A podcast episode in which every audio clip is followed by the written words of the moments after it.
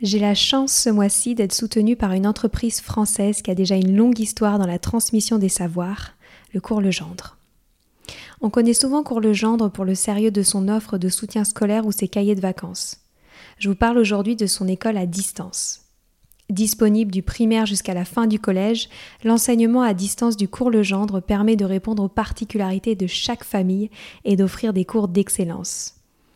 L'élève peut ainsi travailler à la maison avec des cours de la même qualité que ceux transmis en classe, avec en plus un suivi de l'enfant confié à un enseignant passionné pour chaque matière.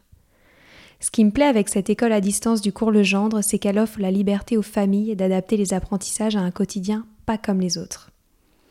Tout ça en assurant un parcours de réussite individualisé pour les élèves.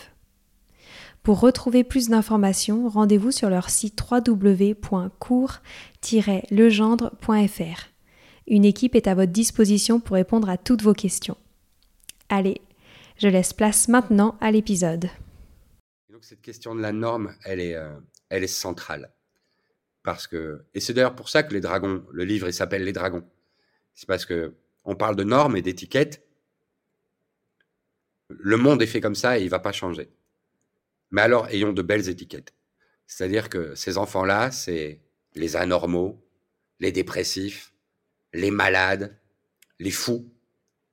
C'est atroce. C'est atroce. Euh, ils ne sont rien de tout ça en réalité. Et euh, c'est pour ça que j'ai voulu aussi, moi, leur donner une étiquette. Mais une étiquette dont ils allaient pouvoir être fiers. Et je trouve que être un dragon, c'est plus joli qu'être un malade. Être un dragon, c'est plus joli qu'être un fou. Et, euh, et en même temps, ça veut dire tu n'es pas seul. Nous sommes une communauté. Nous sommes légion.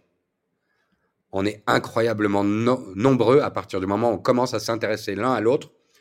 En fait, on réalise que le monde est peuplé de dragons. Et, c'était ça l'idée du livre. C'était juste de dire et aux enfants, vous n'êtes pas seuls, et de dire aussi à leurs parents qu'ils ne sont pas seuls. Parce que c'est une chose les enfants, mais les parents c'est une autre chose. Quand on a un enfant qui va mal, on peut se sentir très très seul, très très isolé, ne plus savoir euh, que faire euh, et, penser qu'on est seul. Or, on n'est pas seul. Si on en parle un peu autour de nous, on va voir qu'on n'est pas seul. Mais il faut oser en parler.